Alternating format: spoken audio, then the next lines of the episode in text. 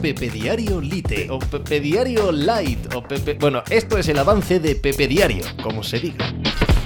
Hola, ¿qué tal? Hoy estamos a martes 19 de diciembre del año 2023. Durante el pasado fin de semana, Tadej Pogacar anunció a los cuatro vientos que va a correr el Giro de Italia la temporada que viene y que también planea correr el Tour de Francia. Si eso se lleva a cabo, bueno, aunque no se llevase a cabo, la mera intención de hacer el doblete, y evidentemente en el caso de Tadej Pogacar solo puede ser para intentar ganar ambas carreras, hace que se vuelva a poner encima de la mesa eh, el reverdecimiento de una manera de entender el ciclismo que hasta la generación que actualmente domina eh, el deporte, la competición, habíamos dado por perdida y, mm, bueno, parte de un pasado que no iba a volver. Tadej Pogachar, con sus triunfos, también con sus derrotas, probablemente aún más con sus derrotas, y por cómo eh, contempla el calendario, ha metido casi eh, de manera individual el solito al ciclismo en una absoluta y total edad de oro. Y el mero hecho de que ya sepamos en diciembre